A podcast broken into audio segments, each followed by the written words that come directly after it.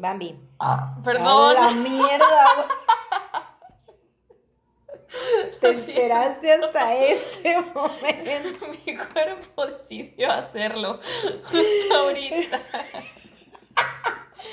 Ok. Qué vergüenza. Este. Hello. Hola. ¿Cómo estás? Hola, Patreons. Bien, ¿y tú? Bien, también. Bueno, sí, estresada un poco. Hoy, hoy ha sido un día de mala suerte. Sí, cañón, cañón, cañón. Pero- Eh, pero ahí estamos. Sí, sí, sí. Aquí estamos, dispuestos a darlo todo para ustedes. Sí. Bienvenidos. Bienvenidos a este su podcast favorito. No salgas de casa. Yo soy Mariana. Tenías que decir tun tun tun. Ah, chin, Mira, chin. A ver, a ver. otra vez. Hola, bienvenidos a su podcast favorito. No salgas de casa. Tun, tun, tun. Muy bien. Yo soy Sara. Y yo soy Mariana. Bienvenidos amigos, para los que nos estén viendo en Patreon, a nuestros Patreons que son tan lindos de donarnos 3 dólares o 6 dólares. Hola. Oli. Como pueden ver hoy tenemos un cambio de set y como pueden ver hoy estamos de cara lavada. Nadie trae maquillaje. Porque es domingo. Pero bueno, este, amigos, bienvenidos. Una vez más, hoy es el episodio 11. Uh, Hoy ya es abril. ya es abril. Feliz primer lunes de abril. ¿Cómo les está yendo? ¿Cómo les está tratando la vida? ¿Cómo Felicidades los- a todos los Aries. ¿Cómo los recibe? Aries Season, y temporada sí, de Aries. Sara es ese tipo de persona. Otra vez. Ya lo saben. Eh, hoy me tocaba empezar a mí. ¡Qué emocionante! Y. Ay. No es cierto, sí quiero comentar algo. Te engañé. Hoy, porque ayer, bueno, no, a ver. En el último episodio que escucharon, que es el 10, les dijimos que nos quedaba pendiente uno más por grabar en este viaje que hizo Mariana a Veracruz y lo íbamos a grabar ayer, pero al final ya no lo pudimos grabar ayer y lo estamos grabando hoy, que es domingo. El punto es que en este lapso eh, que estuvimos separadas, eh, me puse, o sea, nuestros celulares sí nos escuchan, porque empezaron a salir un chorro de cosas en YouTube de Columbine. Cosa que, o sea, yo nunca había buscado nada de Columbine. No es- Mm. O sea, la onda de, de los tiroteos escolares, pues es la tuya, no, no la mía. No es, no es como que de las cosas que más me fascinan no está eso. Es como si a mí me empezaran a salir cosas de cultos Ajá, satánicos, cuando eso es lo tuyo. Exacto. Entonces, este, hoy, porque no sé si ustedes hagan esto, pero yo cuando me meto a bañar, meto mi celular y pongo videos en YouTube. Y entonces siento que no pierdo tiempo mientras me baño. No sé, es raro. Pero el punto es que mientras me bañaba, me salió un video de Columbine. Y de precisamente tú ayer estabas diciendo que tenían su propio fanfiction y la chingada.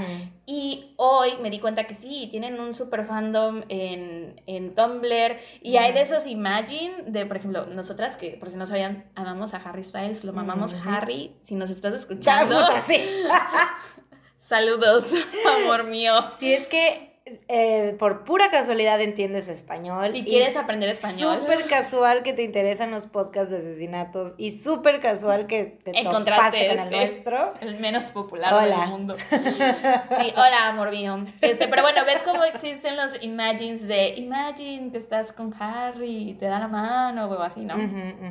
Pues hay de, de Eric, güey. A la mierda, qué asco, güey. Sí. Y esto ya se lo platicé a Mariana hace rato, que estaba viendo de una chava que se hizo la playera de Rat, de la que traía Dylan, ¿no? Es una playera negra que dice Rat en letras rojas y está ella recargada junto al memorial. Es una placa en honor a las víctimas de Columbine. El memorial de, de Columbine es como todo un, es como un, eh, Como un parque. una pared, Ah, ok, como, ok. es como una pared, está como una placita y está como una cosa así alrededor, Ah, una pues pared yo la vi recargada en la pared y, Y había una las- plaquita donde venía el nombre de hay las- varias, hay varias plaquitas. Ajá. una plaquita donde venían los nombres de algunas de las víctimas y la morra ahí parada con su playera mamando al... ¡Ah, la madre, güey! ¿Qué pedo? ¿Qué falta de respeto? Ya ¿Qué le pasa, güey? Es que neta no entiendo cómo, o sea, nosotras siempre, eh, o sea, nos gusta hablar de estos temas, pero obviamente siempre es como jamás idolatrando a las No, personas. nunca, nunca. Porque eso o sea, está de la verga, güey. O sea, ¿cómo vas a idolatrar a alguien, a personas? O sea, y de hecho nosotros creo que nos, enf- nos eh, Sí. enfatizamos mucho en decir, son unos hijos de la verga. Sí, y- y nunca no- decir de, ah, la bestia es mi, mi ídolo o así. Oh, qué guapo. Bueno, sí, sí, a veces sí decimos que qué Bueno, guapo. por ejemplo, Aaron Hernández estaba guapo. Aaron Pero una cosa es decir, reconocer que era guapo y otra cosa es que te guste, No, que... sí, no, no, no. Lo que yo dije ayer, que por ejemplo, de que yo tenía un crush con Dylan, o sea, era de que más bien fue como eh, demasiada empatía, güey, que sentí cuando vi todo, o sea, todo su, su diario y todo. Y justamente hace rato ya ves que te enseñé un post que me salió en mis recuerdos Sí. de Facebook de hace 10 años. Diciendo, o sea, cosas muy similares a las que decía Dylan, güey. Entonces yo sentí como esa empatía en ese momento de mi vida, porque yo tenía esos mismos pensamientos. Entonces fue como eso, pero jamás, ahorita ya después pasando el tiempo, obviamente, y nunca fue como de que, puta, no sé. Bueno, es que cuando estás morrita, tu cerebro todavía no se Sí. termina de desarrollar. La verdad es que, O sea, estás bien pendeja también. O sea, sí, es la realidad. Ya cuando creces te das cuenta que las cosas que decías, pensabas y hacías cuando tenías 15, 16 años son así de... "Ugh". Cringe. Ujú. Todos los recuerdos que te salen de Facebook de, de como unos Ugh. más de cinco años para atrás, no mames. es- Qué espantoso. Ugh. Pero bueno, sí, algo que Mariana y yo siempre, y de hecho cuando hablamos de hacer el podcast y como queremos hacer merch más adelante, este, algo que sí dijimos muy así de, nu- o sea, no queremos hacer playeras de, por ejemplo, con la cara de Ted Bundy, que yo he visto que hay gente que las vende, Sí. o con la cara de John no Wayne sé, Gacy. y, o- sea, no o por ejemplo las que traían Dylan y Eric, ¿no? Así de Ajá. Natural Selection Grad, jamás en la es perra una, vida. o sea, que como si te encuentras, que no, muy probablemente no sucede, ¿no? Pero te llegas a encontrar a algún familiar de las víctimas o a alguien que estuvo ahí, ¿con qué cara? No, alguien que simplemente ha pasado por ese tipo de Ajá. cosas que- similares y es como una falta de respeto total Sí. hacia las víctimas y las familias y todo eso que, o sea, son, son desgracias horribles que ocurrieron, o sea, y que fueron eh, a causa de estas personas. Entonces es como que dices, güey, no, o sea, cómo idolatrar y cómo No, no, no. ponerlos en un pedestal jamás en la vida. La única O sea, carita que traigo en mi pecho siempre es la de Harry Styles. Hoy no la traigo puesta. Hoy no, pero-. Se acaricia. Pero bueno, ya. Wow, bueno. Qué intro tan larga. Sí, aparte hablando de cosas del episodio pasado, Sí. porque ya el episodio pasado, este, la verdad una disculpa si, nos, si me escucho muy cansada. Yo traté de dar lo mejor de mí porque era algo, un, un episodio que sí quería hacer, pero creo que sí me escucho muy cansada, no sé, tal vez. pero perdónenme. Este, pero Grabamos sí, ya- tres episodios en un solo día. Sí, era, entonces, o sea, ese era justo el, el último episodio. Ajá. Entonces, como, y aparte como ya había sido muy largo, entonces yo siento que también igual como que me- nos frenamos ya un poquito en los comenta en comentarlo. Este, como que sí comentamos un poquito, pero pues no tanto porque ya Ujú. decíamos, güey, ya llevamos dos horas. de ¡Ya este! Y sí, aparte ya nos queríamos ir a cotorrear. Bueno. Échamelo. Em, down on me. Güey, ¿por qué te- deja de tocarte? ¿Qué van a pensar nuestros Patreons? Es para Bueno. que la gente nos quiera apoyar más. Los que no para, que les dé viendo, curio- para que les dé curiosidad. Mm, ¿Qué yo quiero ver a Sara cosas tocando. pornográficas está haciendo Sara? no Sí, es cierto, sí, sí. amigos. O quién sabe. Dónennos tres dólares y se enterarán. ¿Estamos usando ropa? Tal vez no. ¿Estamos desnudas? Tal vez estamos en tanga. Eh, Tal vez tenemos 80 perritos aquí con nosotras. que todos están convenientemente en silencio. Ah, están muy educados. ¿No sabías? Me llamo César Millán. Millán. César Milán. Milán. Milán, nene, Milán. Yo voy a empezar y te voy a hablar de Fritz Hermann o El carnicero de Hanover. No sé si lo conozcas. No. ¿No? No. Ok, este vato es uno de los más grandes hijos de toda su re contraputísima madre de toda la historia. Neta. Así es. Em, Fred, Frederick, Fred, Frederick, Frederick, Frederick Heinrich Karl Fritz ¿Es Hartmann. sí, le pusieron Fritz porque, pues es, güey, decir Frederick Heinrich Karl a cada rato, pues qué puta hueva. Entonces es como Fritz Hartmann nada más. Ok, ok. Eh, nació en Hannover, Alemania, en 1879. Era el sexto hijo de una familia pobre. Desde pequeño, Fritz era un niño tímido y callado que rechazaba los deportes de hombres y prefería jugar con los juguetes de su hermana. Su madre lo trataba como a una niña, inclusive lo vestía así como niña. Mm, Ella callada, tímida e inocente. Tenía la mirada. Eh. Estos comportamientos enfurecían a su padre, quien lo golpeaba constantemente. Desarrolló además un amor enfermizo hacia su madre, o sea, como un Edipo, pero Mm. así... Enfermito. pero, o sea, vaya, a nivel tenía fantasías sexuales con su mamá. Así. Eh, al mismo tiempo, desde temprana edad demostró inclinaciones homosexuales. Oye, espérate, Kemper también, ¿no? Era así con su mamá. O algo raro. Es que Kemper era como un amor-odio, o sea, como un pedo muy enfermizo con su mamá.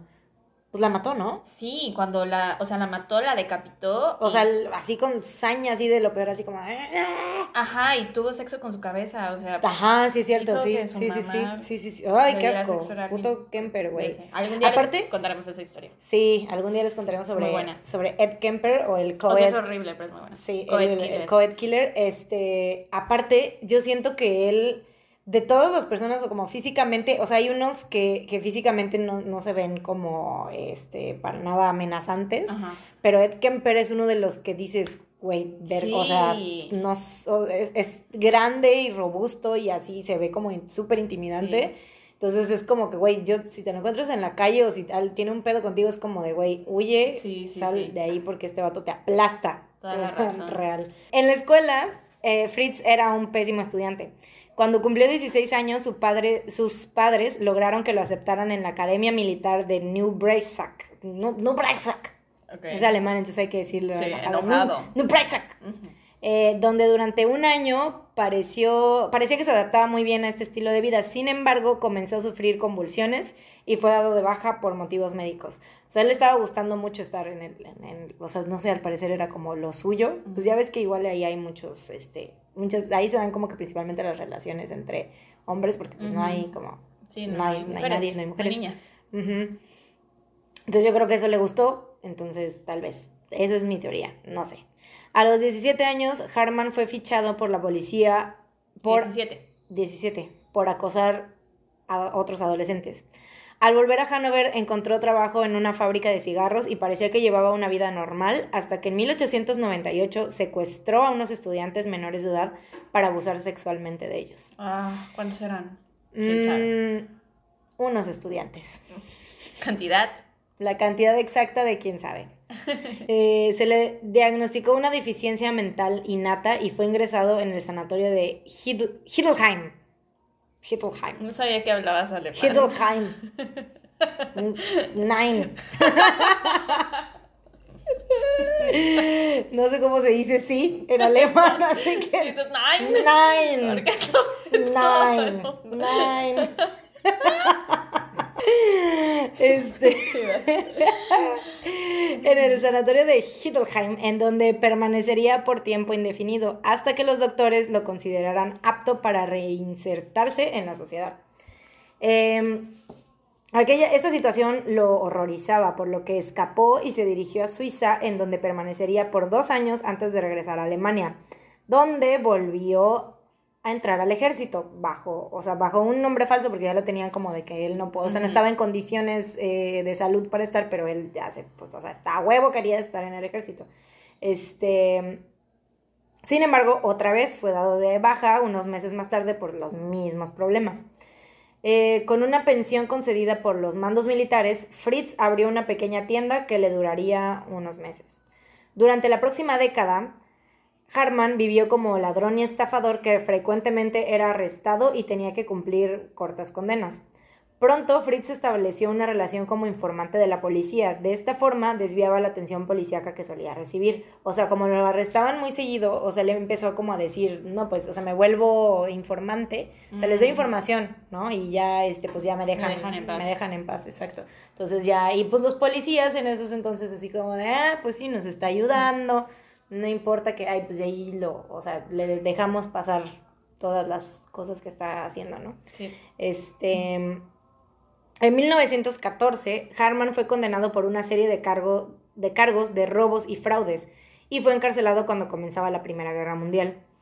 Tras ser liberado en 1918. Ay, ¿viste 1917? Ay, no la vi. Güey, es una de las mejores películas que hay sobre la Primera Guerra Mundial, en serio. Es de las pocas que hay sobre Es la que hay muy hay muy, hay muy pocas. Bueno, no, no es que haya pocas, es que las que tienen más atención son las de la Segunda Guerra Mundial. Pero, este, sí, de la primera hay, sí hay, pero no hay como populares.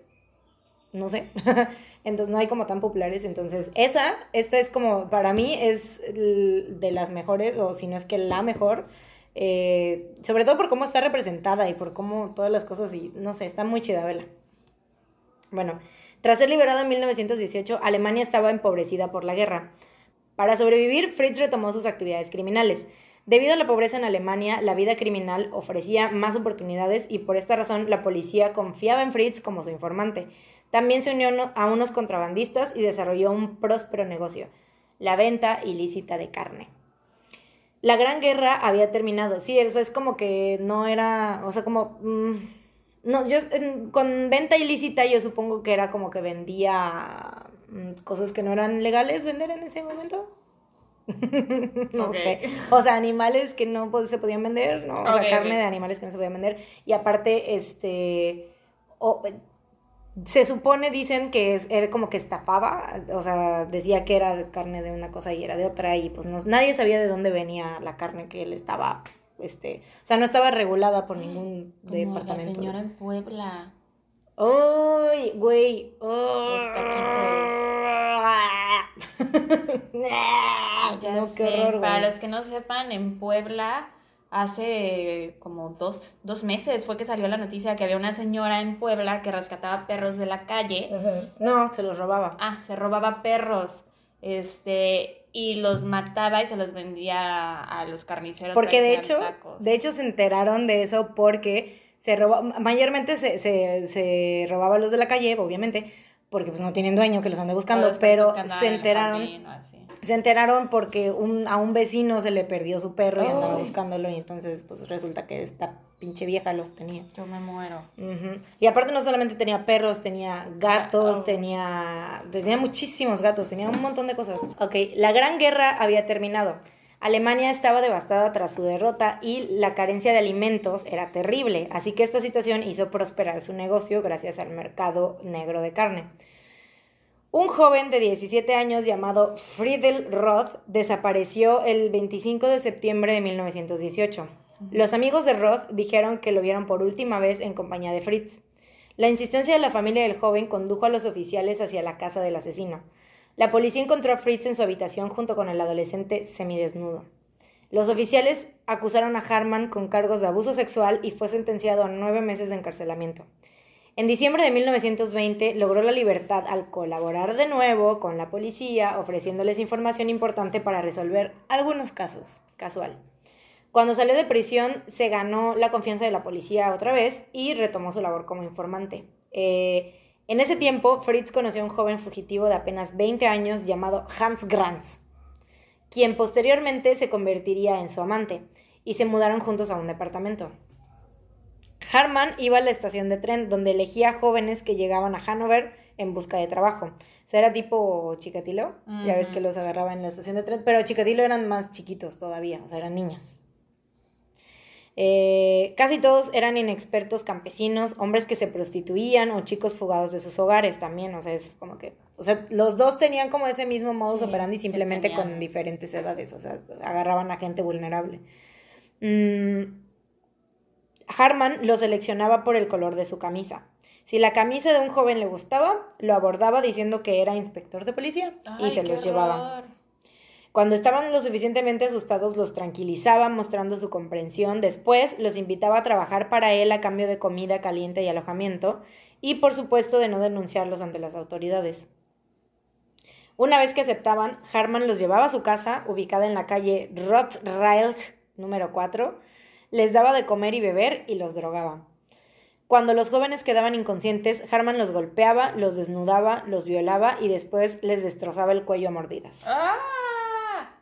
Bebía Ah. su sangre mientras brotaba de la herida. ¡Ah! Si seguían vivos, los remataba ahorcándolos con una soga. No mames. Todas las víctimas de Harman eran desmembradas antes de que se deshiciera de ellos, normalmente arrojando los restos en el río Line. Oye, espérate, pero los drogaba, pero no los no lo suficiente como para que se durmieran. ¡Ah! O sea, solo estaban así como atontados. Verga, güey. Sí. Oh. Los objetos de valor de las víctimas eran vendidos en el mercado negro o permanecían con Fritz o Hans, o sea, su amante. O sea, porque él estaba consciente de lo que hacía. Sí, qué pedo. Como la señora La- de doña, Holmes. sí, doña Holmes. Doña Holmes, ¿qué, ¿Qué les pedo? pasa? No sé, en serio no entiendo.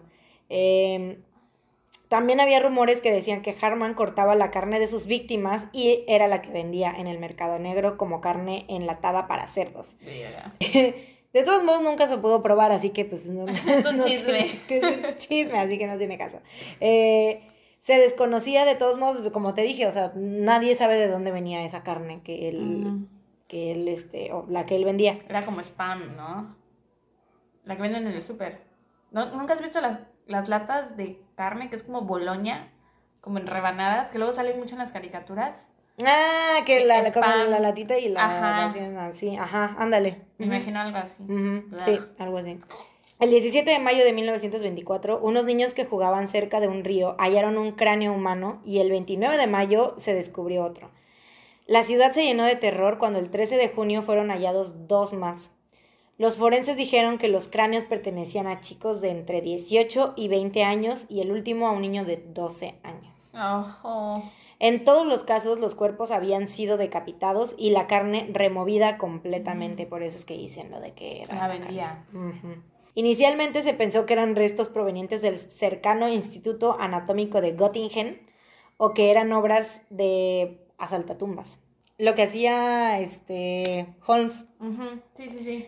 Eh, poco después, unos niños hallaron unos sacos que contenían restos humanos.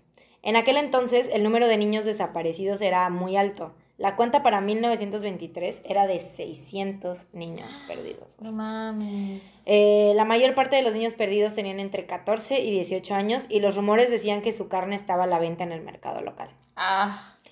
Eh, estos rumores eran cada vez más persistentes. Presionados por vecinos y clientes, los policías comenzaron a investigar. La policía encontró otros tiraderos en diferentes sitios de la ciudad e incluso en el río Lane, que fue se- secado para facilitar el trabajo. Eh, de allí se extrajeron en un solo día más de 500 huesos humanos pertenecientes a 22 cuerpos diferentes. No manches. 22. La policía entonces decidió investigar mejor a su conocido informante, puesto que ya había sido arrestado varias veces por abusos sexuales a niños y jóvenes, e incluso había estado encerrado dos veces por esto, o sea, pero lo dejaban ir porque pues como les daba información, ¿verdad? Pinches vatos, güey. Eh, la noche del 22 de junio, Fritz estaba siendo seguido sin saberlo y fue detenido junto a la estación de tren cuando intentaba lograr que un niño vagabundo lo acompañara a su casa. Después se empezaron a hallar objetos pertenecientes a jóvenes desaparecidos en su domicilio, así como numerosas manchas de sangre en la pared, lo que sirvió para acusarlo de secuestro y asesinato. En el interrogatorio dijo haber vendido numerosos objetos de las víctimas para sobrevivir, y de hecho su amante y cómplice Hans estaba vestido con ropa de otra gente cuando lo encontraron. ¡Qué maldito! Ujú, Ah. Ve, eso sí es mal yuyu. ujú.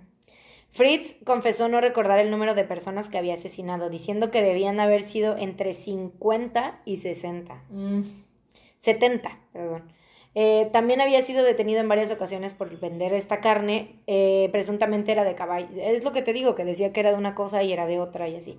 Sin embargo, esto no se demostró nunca, pero la sospecha estaba ahí y de esa sospecha viene el sobrenombre que le dieron los diarios de la época, el carnicero de Hanover. El juicio contra Fritz Harman comenzó el 4 de diciembre de 1924. Contenía 60 volúmenes de archivos abiertos desde esa fecha, o sea, porque obviamente no había computadoras. Ay, sí es cierto. Entonces era yo me imagino como Todas un- las como en, como en Todopoderoso cuando saca el, Sí, sí, este, sí. el archivero y El es café, todo sí. infinito. El juicio duró 14 días, durante los cuales declararon más de 200 personas.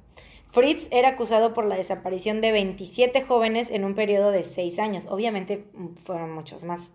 Eh, pero pues estos fueron como los que encontraron los cuerpos y las evidencias y así.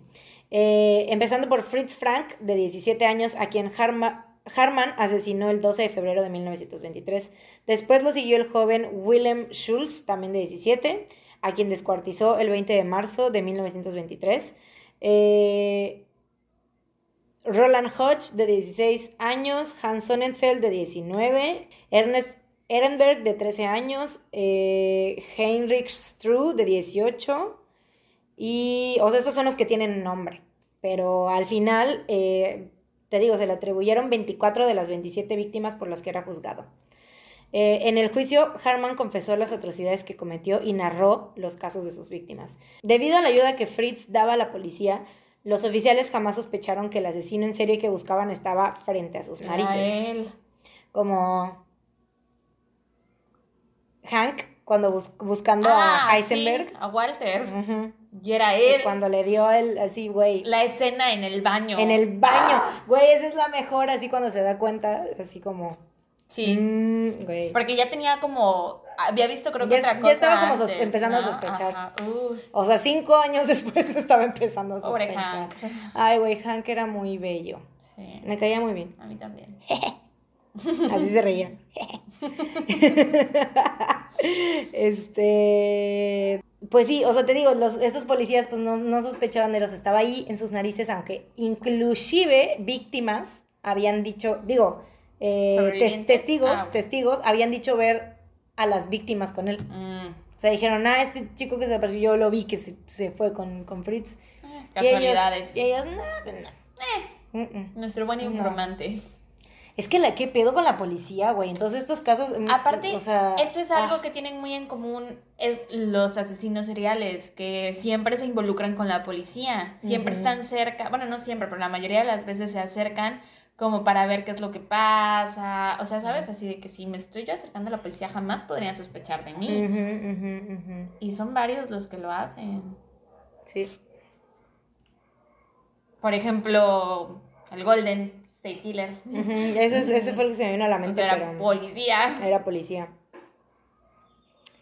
Eh, el abogado general Wild le imputó 24 víctimas que habían podido ser identificadas y le preguntó si había más. Con una sonrisa cínica, Harman contestó, ¿Cómo quiere que lo sepa? Usted dice 24. Pongamos entonces 24. Pueden ser más, pueden ser menos. Qué hijo de puta. Durante las audiencias, Harman hizo declaraciones sorprendentes. Mis crímenes no eran solamente para sacar un beneficio económico, sino que estaba motivado por un momento de frenesí erótico que me conducía a matar para satisfacer mis irrefrenables deseos. Irrefrenables, perdón. Eh, Harman pidió ser condenado a muerte a pesar de que su abogado trató de justificar sus acciones como la consecuencia de la traumática infancia que había vivido. Eh, de todos modos, los psiquiatras alegaron que el acusado estaba lúcido y consciente de sus actos. Después de 13 audiencias se conoció el veredicto. Hans Granz, su amante, fue condenado a una pena de muerte. Fritz Harman fue condenado a 24 penas de muerte. Ah, ya, ya ibas a pensar que ibas güey, a no, decir 24 años. no y yo así de no ¿qué? Ah, otro, ya, ya, ya. otro pinche Gertrude, güey, no mames. Su madre, con razón dijiste una pena de muerte. Con el primero me quedé así, bueno, pues solo lo pueden matar una vez. Una pena de muerte, pero. El otro 24, wow, sí. 24 penas de muerte. Poco antes de ser ejecutado, porque era como una pena de muerte por cada asesinato. Ya. Eh, poco antes de ser ejecutado, Harman se puso muy nervioso. Pidió el auxilio espiritual de un sacerdote. Además, escribió una extensa carta asumiendo la responsabilidad de todas las muertes en un intento por salvar a su cómplice y amante, el vato este, el Hans, porque anteriormente Fritz había confesado su responsabilidad en dos asesinatos, o sea que Hans era responsable de dos asesinatos. Quería que le dieran Eh, dos penas de muerte. Pero, ajá, pero gracias a eso logró que el caso de Hans fuera revisado y se descubrió que uno de los jóvenes que había sido asesinado supuestamente por Hans, un aprendiz de carpintero de 17 años llamado Adolf Hanapel, apareció en Berlín, lo que condujo a un segundo juicio a Hans y la conmutación de la pena capital a 12 años de cárcel por encubrimiento. O sea, ya no le dieron la pena de muerte por, porque, sea, él, porque él no mató, sino solo lo eh, trataron como por encubrimiento. Sí, eh, o sea, le salió el tiro, por la culata a, Fritz, ¿no? Que quería que le Porque ¿para qué dijo que entonces él había participado en dos asesinatos? No, no, no. No era como para perjudicarlo. No, no, al revés. O sea, él, eh, o sea, por- eh, fue en un intento de salvarlo. O sea, él antes había declarado que había participado en dos, pero ya Ah, después ok, dijo. se arrepintió. No, no, no, ajá. Así ya, como ya de, te entendí. No le den nada porque miren, este niño que yo dije apareció y no sé qué y bla, bla, bla. Entonces ya para, para salvar Ah, a, su, ya. a su amorcito. El carnicero de Hanover fue llevado a la guillotina el 17 de, no, el 15 de abril de 1925. Sus últimas palabras fueron, me arrepiento, pero no le tengo miedo a la muerte. Después de cumplir su condena, Hans siguió viviendo en Hanover hasta que murió por caus- causas naturales en el año de 1975. Uf, ya un buen después, ya murió viejito. Pero pues él era la... Bueno, la neta, quién sabe qué pedo con ese güey. También obviamente sí estaba, pues, loquito, güey. O para andar con alguien así, güey, tienes... Y para usar la ropa de las de los Sí, chavitos que güey. mató, a menos que él no supiera, güey. No, no lo creo. Porque sí sabía, güey, todo lo que hacía ese, ese, el otro vato, güey. Este... Los restos de las víctimas fueron enterrados juntos en el cementerio de Hanover, donde se construyó un monumento en su memoria. El cerebro de Harman fue enviado a, Go- a Gotin, Goetin, Gotin, Gotin, no sé, Ok. para ser estudiado. Su última voluntad fue, chécate esta mamada, Dígame. en su tumba, o sea, él quería que en su tumba pusieran el epitafio, aquí yace el exterminador. ¿Qué le pasa? Chingas a tu madre. Obviamente no le cumplieron ¿Qué este le deseo. güey. pasa? O sea, ¿qué pedo, güey? ¿qué le pasa? Aquí yace el exterminador. Ay, Dios mío. Aparte con aires de grandeza el vato, güey. Todos los asesinos tienen un aire de superioridad bien cabrón. Güey, yo la neta, si me dijeran, puedes escoger lo que va en tu lápida. Obviamente yo no quiero, yo, yo quiero que me cremen, yo creo. Ya te No pueden sé. hacer hasta arbolito y así. Ah, eso. y creo que también te pueden hacer discos. O sea, ya hay un chingo de opciones, güey. The fuck disco. Sí. O sea, que tenga así Un como que, que yo diga, y yo pongo los tracks. Ah, Bueno, tú vas a estar muerta, pero... O sea, antes dejo escrito que así que me pongan Luis Miguel, la incondicional. Este. Si esa canción quieres. La canción que quieres. Fue la primera que se me ocurrió, no sé por qué. O sea, me gusta mucho Luis Miguel y es una gran canción, pero dices que yo soy la señora. tú No sé por qué fue lo primero. O sea, ¿viste cómo me salió? Así, la como si ya lo tuviera pensado. O sea, Pero yo creo que, no, yo si, si pudiera eh, poner algo en, en, en mi lápida, si me llegaran a enterrar y fuera como que en una lápida, yo pediría que pusieran, les dije que me sentía mal, culeros. ok, ¿tú qué, qué pondrías en tu lápida? Ah, la verdad nunca he pensado, güey. Porque nunca he pensado que me gustaría que me, me entierren. Siempre he pensado que quiero ser un árbol. Ok. Eh, Harman era una persona que en el momento de su arresto se derrumbó, pero curiosamente, después de la confesión de todos sus crímenes, su carácter cambió radicalmente. De repente se volvió una persona muy habladora, bromeaba Hans. constantemente. El- el- Harman, Ah, Fritz. Harman. Eh, bromeaba constantemente y no demostraba ningún tipo de arrepentimiento. Mm, El psiquiatra que lo analizó explicó que su personalidad era camaleónica, o sea, como si se tratara de un actor. Eh, Harman tenía un carácter egocéntrico y manifestaba abiertamente se- sentimientos brutales hacia los jóvenes. Los psicólogos que habían tratado, o sea, este fue como el pues veredicto final, o sea, qué sé yo, el, el diagnóstico final, ¿no? Este, la- los psicólogos que habían tratado a Harman solicitaron al juzgado poder disponer de su cabeza para, Para analizarla. estudiarla. Los médicos llegaron a la conclusión de que el periostio craneal estaba inflamado y era más grande de lo normal. También se llegó a la conclusión de que el cerebro era más grande del, del- de la media y seguramente, esto seguramente provocado por algún tipo de enfermedad infantil no detectada. Dicha inflamación podía haber causado los trastornos y las patologías que Harman tenía y que lo llevaron a cometer todos aquellos atroces crímenes. La cabeza Sí. sigue, sigue, Es un tema. sigue, Ah, la cabeza sigue. ya sí te entiendo. Yo pensé que estábamos diciendo que el tema de la cabeza sigue saliendo, pero, o sea, No. existe ahorita la cabeza. Y yo sí, la cabeza siempre O sea- está presente. Se la, La corona. cabeza de Fritz Harman ¿En dónde está? sigue existiendo, no lo sé. Ah. Obviamente la información por ahí debe estar, no me moleste en buscarla porque soy pésima. Pero sí en decirte que sigue. Pero tengo ese dato. Ah, ok, gracias por la trivia media. Se, la vamos, se los vamos a poner, este, igual y sea la portada porque está muy... Ok, ok, va. Porque está en un frasco su cara. Mm, ah. Lo que yo iba a decir, bueno, lo que pensé que estabas diciendo es que el tema de la cabeza es una constante, o bueno, ya nos ha salido tres veces. O sea, este es uno.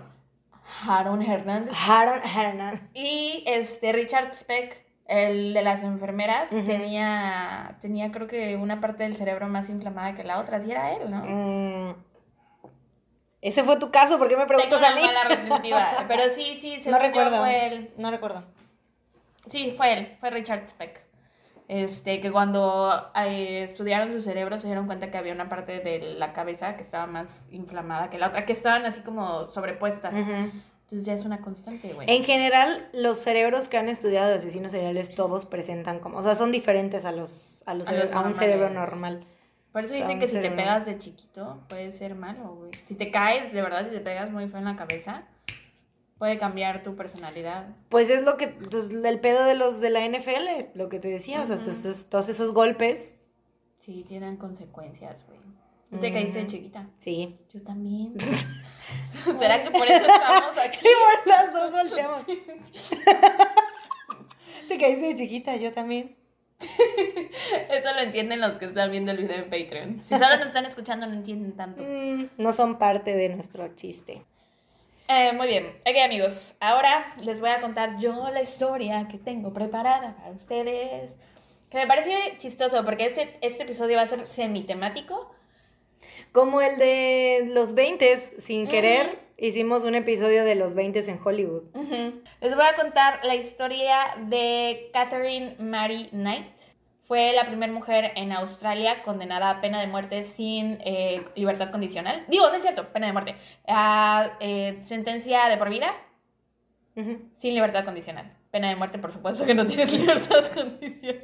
Te vamos a matar, pero también te vamos a dejar salir. No. Quise decir, este, a vida en prisión sin libertad condicional. ¿Ok? Entonces, este caso es australiano, solo para que se imaginen allá. Eh, la familia de Catherine Mary Knight era bastante disfuncional. Su madre, Bárbara, había estado casada antes con un hombre llamado Jack Rogan, eh, con quien había tenido cuatro hijos en total. Antes de que Bárbara comenzara una relación con el amigo y compañero del trabajo de su esposo, Ken Knight. O sea, la señora se metió con, eh, o bueno, el amigo se metió con la esposa de su amigo. ¿Me explico?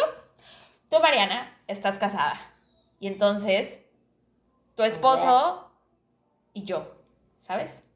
Eso es lo que hizo esta señora. Oh, sí. Ah. Eh, Sí, sí, mala gente, mala gente. Este, pero bueno, él y con, y con el primer esposo ya tenía cuatro hijos. Pero te digo, le puso el cuerno con el mejor amigo que se llamaba Ken Knight. Obviamente se rompe el matrimonio y dos de sus hijos se quedaron con su padre y los otros dos hijos se fueron eh, con una tía en Sydney. O sea, ella no se quedó con ninguno. Mm. Ahora, Ken y Bárbara se asentaron en Moore y de ese matrimonio Bárbara tuvo cuatro hijos más, porque sus otros hijos no estaban con ella, incluido un par de gemelas nacido el 24 de octubre de 1955. O sea, estos son más o menos los 50-60 en Australia. Eh, eh, sus dos hijos, digo, su par de gemelas se llamaba Joy y Catherine Mary Knight, que es la mujer de las que les voy a hablar en este caso, pero les estoy dando como el background de su vida familiar y así, ¿no?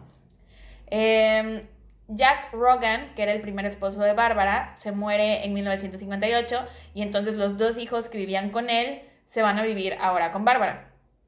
El padre de Catherine, Ken Knight, era un hombre alcohólico que usaba la violencia y la intimidación para violar a su esposa Bárbara hasta 10 veces al día.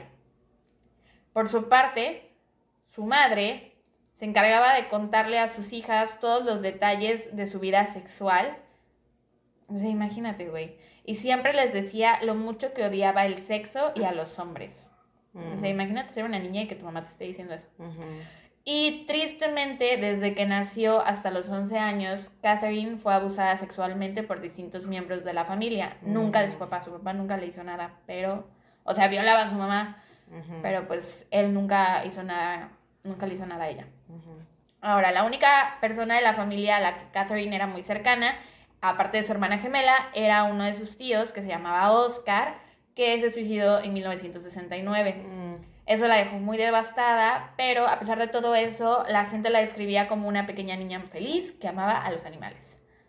Eh, y como dato curioso, no sé, ella desde chiquita decía que veía a su tío, o sea, que se le aparecía el fantasma, Mm. y hasta ahorita, porque sigue viva, sigue diciendo que su tío se le aparece, que lo ve, Ujú, que la visita constantemente. Sí. La familia de Catherine se mudó a Aberdeen en 1969 porque ahí encontró trabajo estable su papá en un matadero. La vida en la escuela de Catherine fue muy rara. Siempre estaba solita y sus compañeros la, recuerdan como una bully a la que le gustaba humillar a los niños más pequeños. ¿Ya ves? O sea, Eric y Dylan eran bullies. No eran bulliados, ellos eran los bullies. Sí, pero este no es un tiroteo escolar. de... Déjame... Encontrar relaciones en donde no hay ninguna. O sea, mira, yo creo que a partir de... Mira, me, me callé durante muchos episodios de Columbine, así que ahora todo lo voy a relacionar con eso. Ok. Bueno, sí tienen mucho en común. este, pues sí, la recordaban como una bully que le gustaba humillar a los niños más pequeños. Eh, en una de esas atacó con un arma al menos a uno de sus compañeros en la escuela. No en un tiroteo escolar. Tranquila, ya vi que te brillan los ojos. calma, calma. Obviamente lo sabría, güey. O sea, ¿tú crees que no voy a... No me... Ya hubiera reconocido el nombre y... Vaya. Bueno, y una vez intentó atacar a un maestro que se defendió y acabó lastimándola a ella. Pero según que cuando Catherine no andaba así como súper iracunda, era una estudiante modelo que ganaba premios por su buen comportamiento. O sea, como que tenía split personality o algo así. Ujú. Em, Es que esos suelen, o sea, suelen ser como tener ese, ese charm, ¿sabes? O sea, como que te- poder salirse con la suya, Ah, o sea, son sí. muy inteligentes. Esta mujer era muy, muy charming, vas a ver. Ah, abandonó la escuela a los 15 años. Para ese entonces aún no sabía ni leer ni escribir. No sé qué pedo con el 15 años. sistema educativo en Australia, que en ese entonces, en los 60 una chica de 15 años no había aprendido a leer ni escribir. ¿Qué les enseñaban entonces, No güey? sé, a ¿Cómo sobrevivir montar en canguros, a montar canguros. ¿Qué hacer si te sale una serpiente de tu taza del baño? Sé, güey, ¿Cómo- supervivencia. Cómo, este, calmar cocodrilos. Sí. Cómo domar cocodrilos. Ay, la gente decir de México así de cómo montar un burro. ¿Qué les enseñan a los mexicanos en la escuela? A hacer frijoles. ¿Y a ustedes? ¿Hacer tacos? Sí, amigos, eso nos enseñan. Clase de música, mariachi. Ah, Bueno, después de que se sale de la escuela a los 15, un año más tarde consiguió su trabajo soñado. O sea, el mejor trabajo de la vida para ella. Em, su trabajo era cortar vísceras de animales muertos en el matadero. ¡Yupi! Ya sé. Y después de eso, como era tan buena en su chamba, güey, la ascendieron a deshuesadora de cadáveres. No mames, güey. ¿Cuántos, o sea, cómo eran esos puestos, No güey? sé. ¿Qué pedo con esa, con esa pirámide de, de, de puestos de, de Sí, matanimales, güey? No ¿Qué sé. pedo? Pero qué horror, la verdad. No mames. Em, y aunque esa era una labor principalmente dominada por hombres, Catherine se convirtió en una de las mejores deshuesadoras del matadero. Em, de hecho, o sea, pero ¿te acuerdas que te dije al principio que era amante de los animales de chiquita? Y trabajó en un matadero, no sé. Em, sí, no sé. De hecho, su, posición, su posesión más valiosa era un set de afilados cuchillos deshuesadores que siempre tenía colgados sobre su cama para poderlos ver antes de dormir y para tenerlos a la mano por si se presentaba la ocasión. ¿Y si le caían encima? Mm, No sé. ¿No le podían caer encima? O sea, es que me los imagino así como que con la punta para abajo. Ajá, sí, yo también me los así. imagino así. Tal vez no tenía su cama totalmente pegada a la pared. Tal vez dejaba un cachito. Por, si, se, caían, no se le caen en la cabeza. Mm, claro. ¿O quién sabe? En 1973, Catherine se enamoró de un conductor de camiones de 22 años llamado David Kellett. Ahorita les voy a hablar de su vida amorosa. Tuvo muchas relaciones, pero les voy a hablar de tres de sus relaciones y el chisme mero bueno es la última. Pero em, pues empiezas a ver como muchas eh, banderas rojas en Mm. todas sus otras relaciones. En 1973, Catherine eh, se enamoró de un güey que se llamaba David Kellett, tenía 22 años y era conductor de camiones. Y apenas ella cumplió 18, se fue a vivir con él. David era alcohólico y tenía un pasado muy tormentoso. La verdad es que la vida de, de David era muy triste. Le tocó ver a su mejor amigo morir en un accidente de Mm. trabajo. Mm. Eh, y después le tocó ver cómo un tren chocaba con un camión de escuelita y No ahí murieron seis niños y él, o sea, él vio y tuvo que ayudar a sacar a los niños Ah, que sobrevivieron y también a los cadáveres. Entonces, imagínate, ese chavito estaba, Qué traumático. pues sí, súper herido por la vida, ¿no? Y yo creo que por eso, pues, bebía tanto.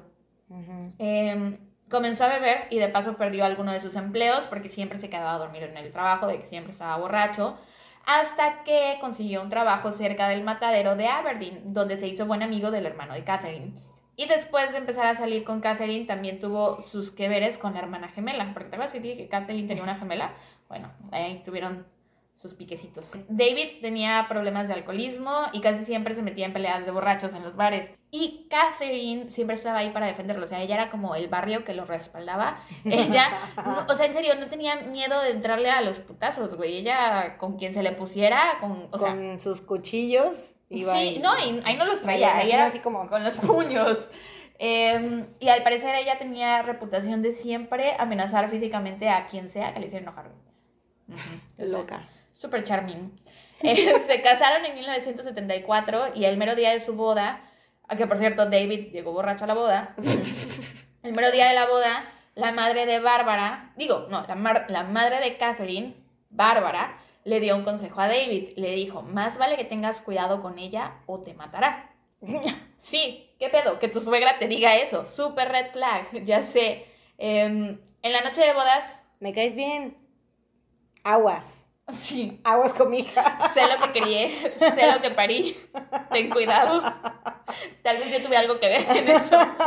Tal vez no. Eh, en la noche de bodas tuvieron sexo una vez, y después otra vez, y después otra vez más, y después de eso David, pues se quedó dormido, ¿no? ¿Por qué es relevante eso? Ya verás. Eh, se quedó dormido, lo cual yo creo que es normal porque generalmente los vatos a lo mucho dos veces, güey. En una sola vez, o sea, en un Sí, sí, sí. Dos, veces, ¿no? Bueno, esta vieja quería más, más, más y más, que cuando el güey se quedó dormido lo empezó a ahorcar. Pero eso es relevante, ¿no? Es que Ah. estamos hablando de la vida no, sexual estamos- de los Estamos asesinos. discutiendo este La- el rendimiento sexo- sexual de David. No, Porque solo te quería decir eso porque lo empezó a ahorcar, eh, pues porque ella quería seguir teniendo relaciones. Eh, es la segunda red flag. O bandera roja, amigos. en, el, no en, hablan la, en la misma Sí, en la misma noche.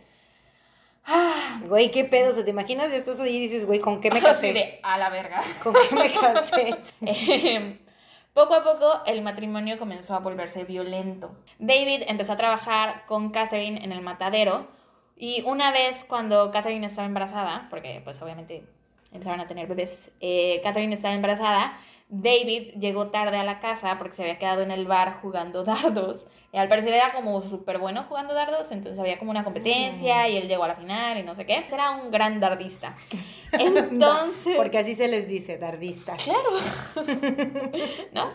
Dardores. Eh, bueno, cuando llegó a la casa, se encontró con una Catherine muy encabronada que le había quemado toda su ropa y todos sus zapatos. Y le pegó en la nuca con un sartén. A la madre, qué pedo. Sí, güey. Ya sé. Estaba loca. Estas sí son relaciones tóxicas, y no mamadas. Sí. Em, David terminó con una fractura de cráneo, güey. Solo porque llegó tarde a su casa. Y no presentó cargos, güey. Porque, o sea, lo digo en sarcasmo de que era muy encantadora, pero en realidad sí era muy encantadora. Porque nin- vas a ver más adelante que ninguno de sus hombres la dejaba, güey. Aunque con todos era una, o sea, una maldita. Es mala que a los hombres les encanta la mala vida, la neta. Aunque digan que no y siempre se andan quejando y así, los hombres les encanta la mala No, vida. y creo que eso es como injusto de decirlo porque lo mismo pueden decir de las mujeres que se quedan en relaciones violentas. Porque esta era una Mm, relación violenta. mm, Bueno, sí. Ajá. Pero sí les gusta la mala vida. Yo creo que hasta cierto punto a todos nos gusta la mala vida y esto ya... Bueno, sí es verdad. O sea, que yo como con qué cara estoy diciendo que a los hombres les gusta la ¿Puedo mala decirlo vida. por qué? Cuando he estado con puro. Hombre desempleado. hasta cierto Sí. punto a todos nos gusta la mala vida. Y creo que estos chavos, porque ahorita apenas vamos con el primero, ¿no? estos chavos creo que estaban en muy mal lugar mentalmente. Este, Es que eso pasa cuando uno es. pues, o sea, sí. este, sí, o sea, eso pasa cuando estás así en, en mal estado, te buscas cosas que te perjudican Exacto, en vez de. porque no crees que mereces. Entonces, sí, creo que, o sea, si esta, si esto, porque mientras lo estaba escribiendo, yo en, en algunos puntos me encontré hasta como que me daba risa, o sea, por ejemplo, decía, no manches, pinche vieja loca, jaja, pero a la vez me dije, güey, si lo estuviera contando al revés y ella fuera la víctima y ellos fueran los que le hacían eso, estaría yo emputada. Entonces ahí me di cuenta Mm. que, Sí, es cierto. Es verdad, sí. Sí, pues es que ya estamos como. ajá, Con esa, acostumbradas. y, y a veces sí tenemos como mucho esa mentalidad de... Sí, son micromachismos en los que tenemos que trabajar, ujú. Sí, ya lo traemos súper arraigado. engranado en el cerebro. Sí. Pero sí, eh, o sea, de todos modos nos podemos reír de algunas cosas en este caso, como en los de todos, pero así de decir que estaban ahí porque querían. Pero sí, es verdad. ujú, el punto es que no Retiro lo presentó- dicho, y sobre todo soy la persona menos indicada para decir algo así cuando mis relaciones han estado de la verga.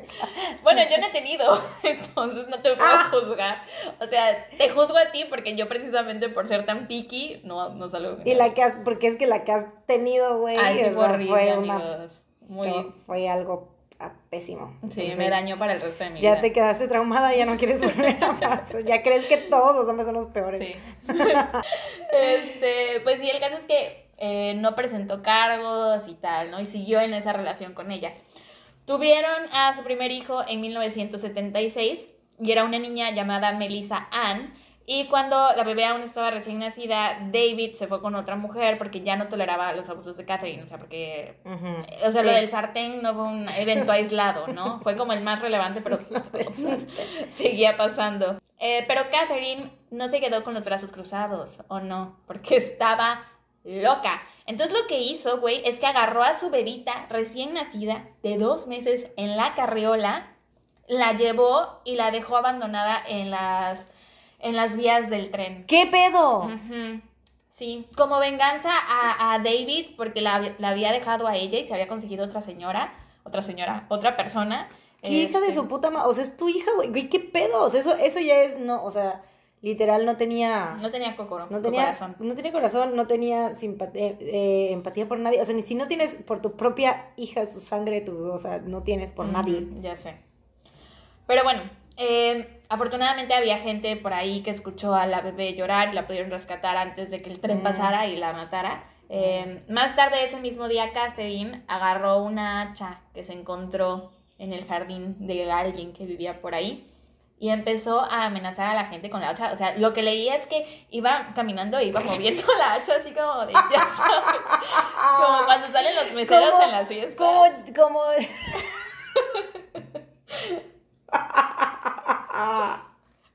Sí, güey, pero con un hacha. Porque es Bueno, tan el de. Thor. es más fácil que se lo imaginen. ¿no? Ah, como, el no, martillo como el de martillo de Thor. Thor. Yo me imaginé como pues, en el resplandor, como es que yo voy todas referencias a películas siempre todo el tiempo, güey. Entonces, este, con el resplandor como Jack Nicholson cuando va con el hacha. Ajá, sí. Pero ella por arriba. arriba. Entonces, eh, se iba amenazando a la gente con su hacha mientras le gritaba a todos y sí, entonces la gente estaba asustada. La vieja estaba loca, o sea, en serio estaba loca. Sí. Eh, ahí la agarró la poli y la metieron al hospital Saint Elmos, en donde le diagnosticaron depresión postparto. Pero bueno, pasó eh, varias semanas ahí en ese hospital, entre comillas, recuperándose. Le dieron de alta porque según ya estaba mejor, pero no, o no, no, no, no estaba mejor, porque cuando salió del hospital intentó matar a un mecánico que había arreglado el coche de David y ella decía que si el coche de David no servía, entonces no iba a tener a dónde escapar y se iba a quedar con ella para toda la vida. Entonces, como ese estúpido mecánico maldito, Demi, un mecánico, se atrevió a arreglar el coche, güey? O sea, que ser tan egoísta, solo quería comer, ¡Qué solo quería ganarse la vida, güey. Eh, ese malito mecánico lo arregló todo. Digo, lo arruinó todo. no mames. Eh, el 6 de marzo de 1980, David y Catherine tuvieron otra hija. O sea, no que ya la había dejado por la otra señora. Pues cuando vio lo que hizo con la lo bebé y ah. así. Y aparte porque supuestamente ya la habían... em, Reformado. Ajá, en el hospital ya supuestamente... ¿Y se enteró de lo del mecánico o no? Pues supongo que sí, porque está aquí. Pero no sé si se enteró enseguida. Mm. Pero, o sea, pero si ni siquiera cuando estaba atentando contra su propia vida se iba, pues qué verga le va a importar el mecánico. Y más porque no lo mató, solo lo intentó. Tuvieron otra bebé que se llamaba Natasha Mari. Eh, y obviamente la violencia nunca paró. Pero un día, o sea, pasaron muchísimas cosas, pero para no ser el cuento más largo, un día mágicamente en 18 1984 David llegó a la casa del trabajo y descubrió que Catherine se había ido. Ya no estaba. Había empacado todas sus cosas, había empacado las cosas de las hijas y se había ido. Lo dejó en paz. O sea, Un día se hartó de él y dijo, bye. hizo todo ese llanto por nada. O sea, ¿qué pedo? Porque todo su pancho y todas sus mamadas para que al final, ah, mm, ya me aburrí. Ajá. Ya me voy. Y se fue.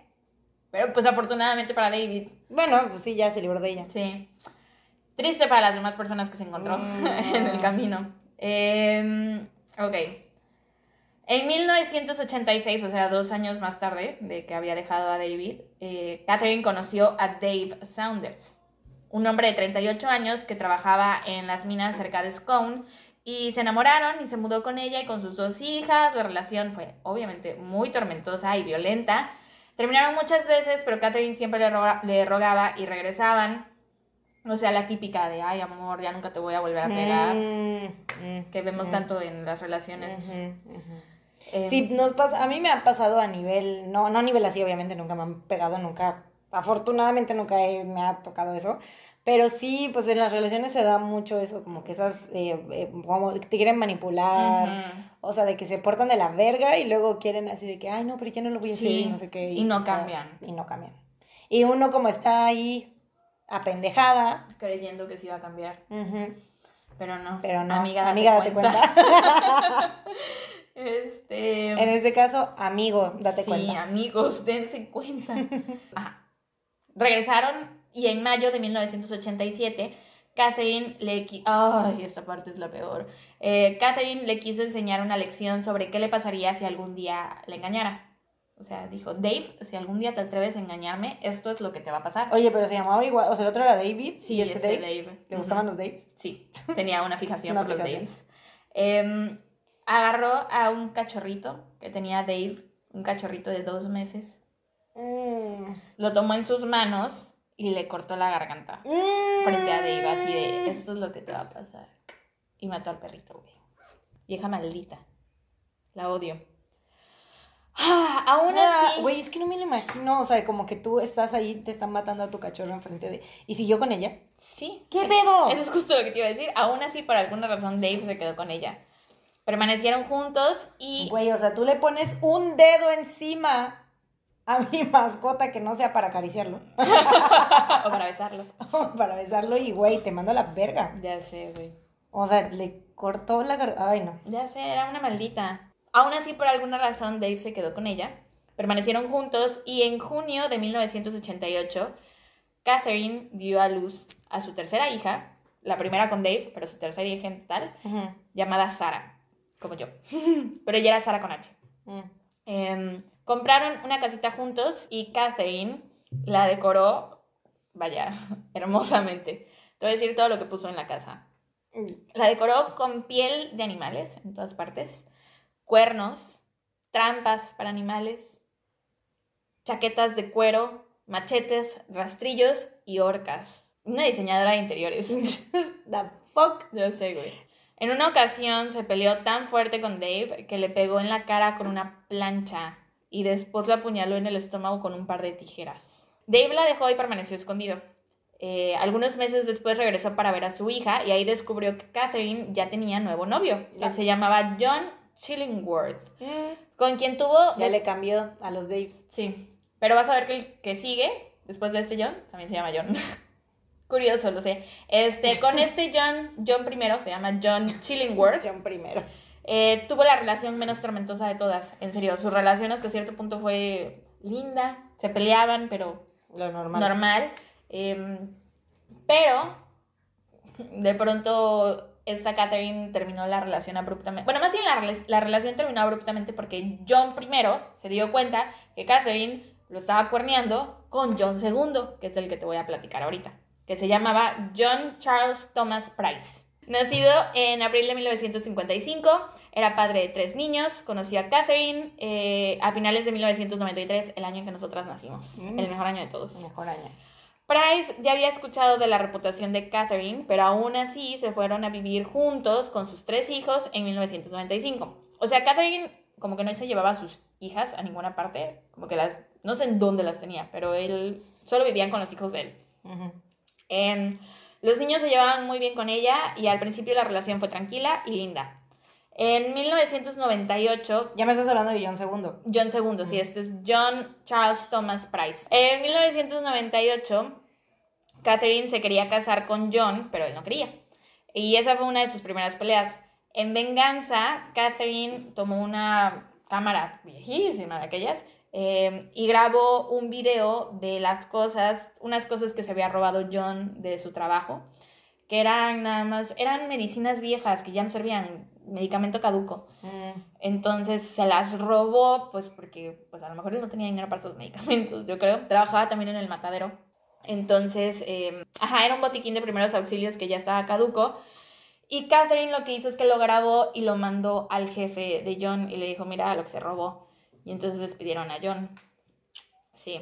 En febrero del año 2000 se pelearon tan horrible que Catherine lo apuñaló en el pecho con uno de sus cuchillos favoritos. Mm.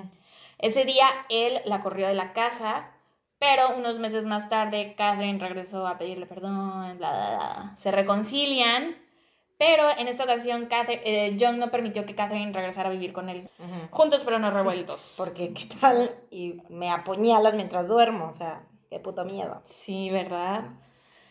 La relación seguía siendo extremadamente tormentosa. Las peleas eran muy, muy frecuentes y Catherine cada vez era más violenta y, y prácticamente todos los días lo golpeaba.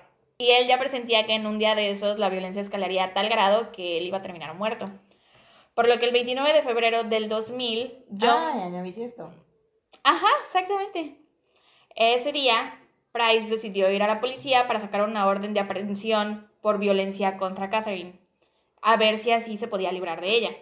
Ese día Price fue a trabajar y les dijo a sus compañeros de trabajo que si no llegaba al día siguiente seguramente sería porque Catherine lo había matado. Mm. Saliendo del trabajo se dirigió a su casa, eh, la casa estaba vacía, vio que los hijos le habían dejado una nota que estaban en casa de unos amigos y dijo, pues bueno, va. Este... Y mientras tanto, Catherine había pasado su día comprando cosas. Se compró un trajecito, no, se compró un trajecito de lencería negro, un ah. trajecito de pasión.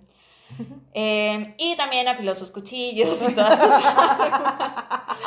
Pero eso no fue lo que compró, eso ya lo tenía. Desde lo tenía, sí. Em, llegó a casa de John Price en la noche y allí pasaban juntos la noche, acá, noche de pasión. Con el baby doll. Y mientras John Price dormía, Catherine tomó uno de sus preciados cuchillos y lo apuñaló. John se despertó, obviamente, al sentir eso, e intentó prender la luz de la habitación.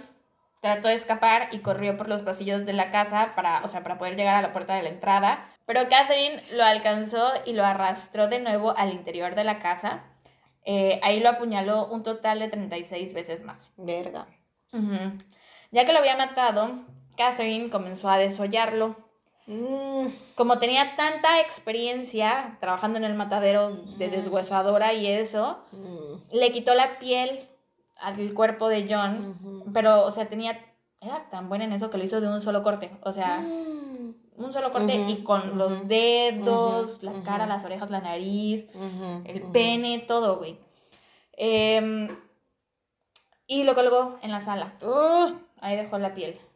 Después decapitó su cuerpo y cocinó algunas de las partes en un caldo con papa, calabaza, zucchini, col. Después cortó varios bisteces de las nalgas de John. Taca, taca y los cocinó en un sartén. Sirvió la comida y puso la mesa. ¿Se los dio a sus hijos? Todo esto agotó muchísimo a Catherine. Estaba muy cansada. Y se tomó unas pastillas para descansar. A cada plato que puso en la mesa le puso el nombre de sus hijos. Quería que los niños se comieran una sopa. ¡A la mierda! Por eso dije que esto era temático, porque de pronto me di cuenta que estabas hablando también de, ajá, del carnicero y dije, ¡Wow! pues sí. Güey. Estoy en shock de que se los quería dar a sus hijos. O sea, que. Ya sé. ¿Tú comerías carne humana? No. Bajo ninguna circunstancia, ni aunque eso significara tu supervivencia. Mm. Maybe. No sé. O sea, bueno, es que hay casos en los que ya ves los, los sobrevivientes luego de accidentes de, de los Alpes de los Alpes que no hay nada, o sea, Se no hay comen. ni siquiera ni plantas ni nada, güey, y si te tienes que comer, pues, pues ya es caso de, es cuestión de vida o muerte. Solo así, güey, pero qué pedo, no mames. O sea, y- pero aparte, o sea, ella se ve que, o sea, lo cocinó bien, o sea, se, supongo que se veía como si fuera Apetitoso. algo normal. Ajá, o sea, O sea, si a ti te sirven así como que... pues, güey, El si, caldo- no, si no sabes, te lo comes y dices, ah, mira, y de repente es como, es carne humana. Bueno, em, por obvias razones, John Price no se presentó a trabajar al día siguiente. Entonces, sus compañeros de trabajo llamaron a la policía porque es que él un día antes les había dicho, no, creo que se- había sido, bueno, sí, un día antes, el 29 de febrero, Ujú, les había dicho, si no me presento mañana, ujú, algo malo pasó. Entonces sus compañeros llamaron a la policía y la policía fue a casa de John a ver qué pasaba. Cuando llegaron a la casa tocaron pero nadie les abrió. Entonces se asomaron por una de las ventanas pero no podían ver nada porque había una especie de cortina tapando la vista.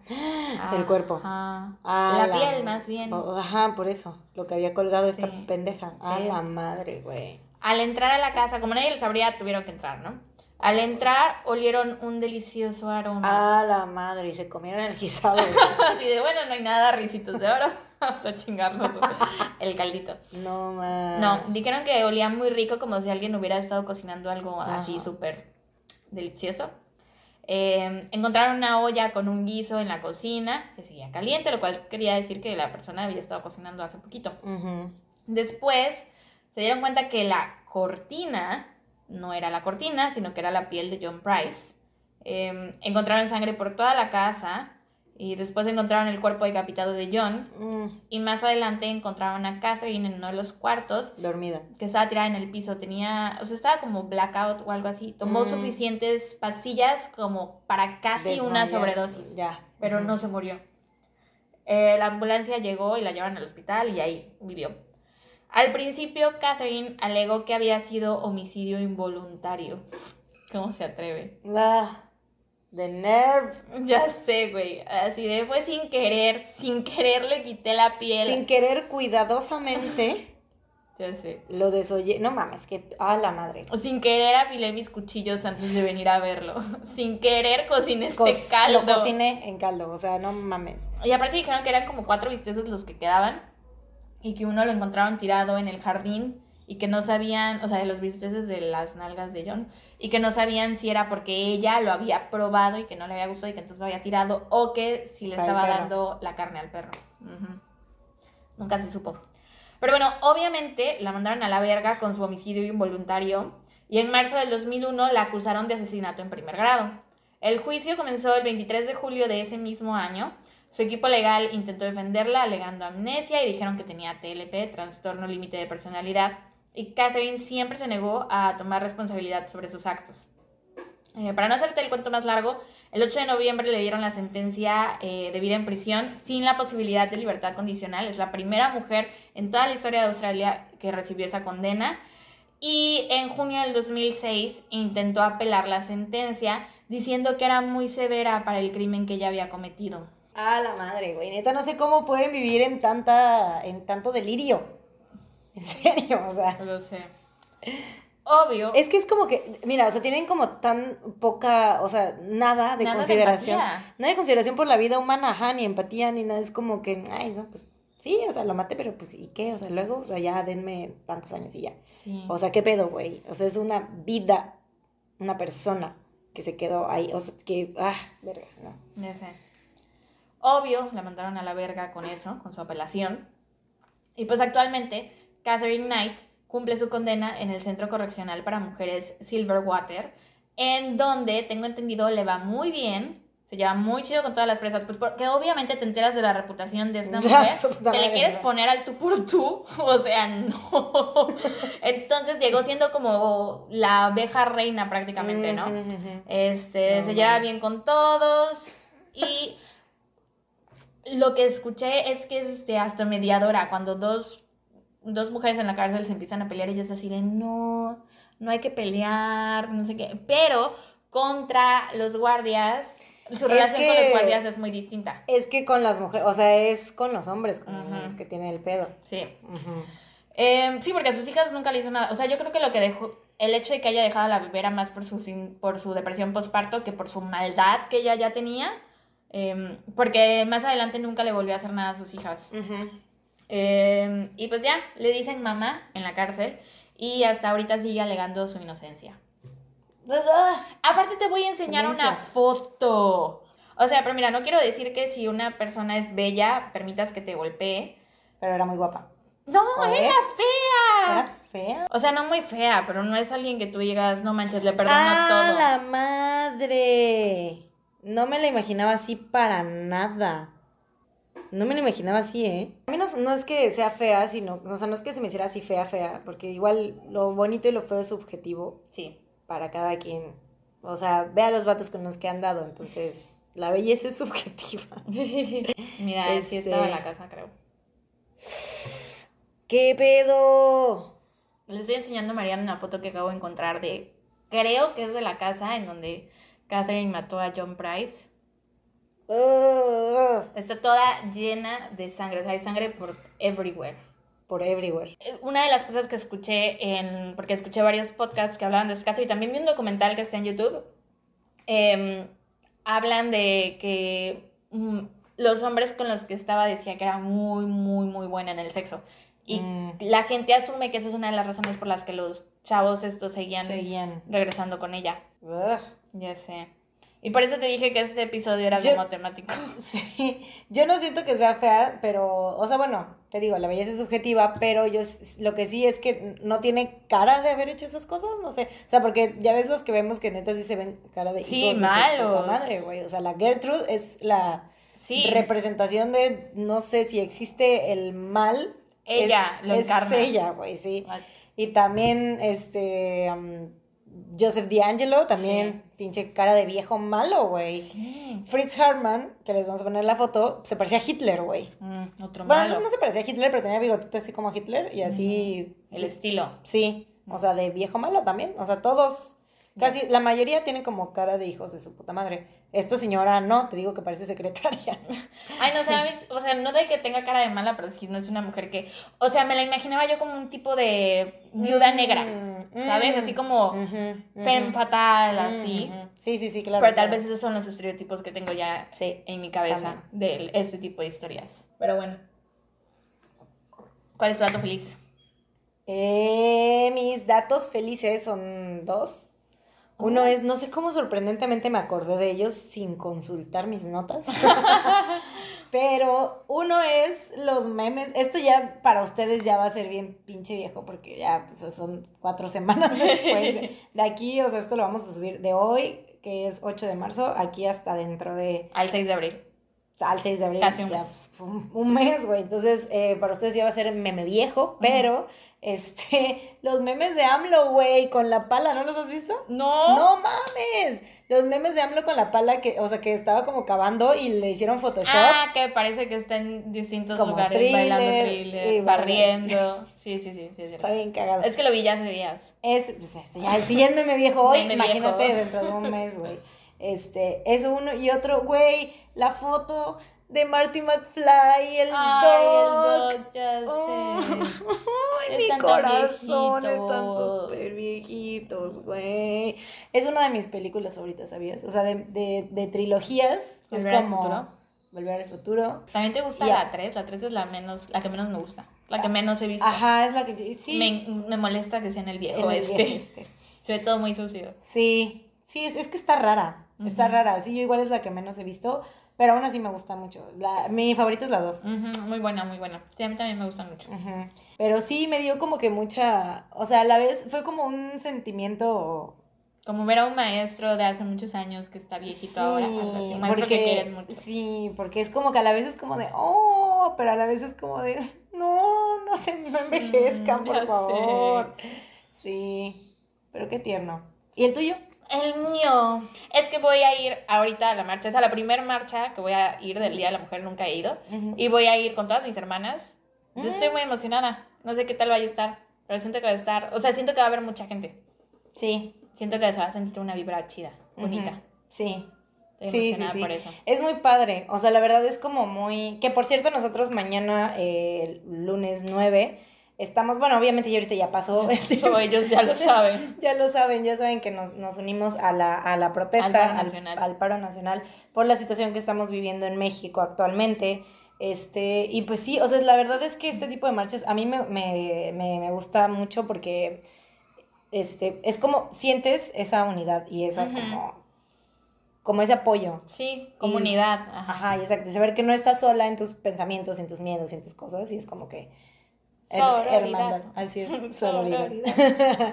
Eso ha sido todo por hoy, amigos. Un mes más. Acabamos de grabar un mes de episodios. Todo un mes. Chócalas. ¡Uh! Ay, qué pésimo. Ah. Otra vez, otra vez. ¡Ah! Güey, es que ¿por qué viaja tu mano? A ver. Más o menos. Es que mira, le hacías así, le hacías así. Chinga tu madre. Así nunca le vas a pegar. Ah, eso fue bueno, eso fue bueno. ¡Eh! Un de episodio. Nos vemos en abril. Y pues ya, eso ha sido todo por hoy. Fue, fue un gusto pasar este fin de semana contigo, Mariana Urrieta. ¡Qué felicidad! Igualmente. Y pues ya, amigos, eso ha sido todo. Esperemos que hayan disfrutado este episodio. Y pues ya, ya nos vamos. Ya me voy. Sí, ya te tienes que ir. Ya me tengo que ir. Yo también. Así que, Yo también. Bueno, estoy en mi casa, no me tengo que ir.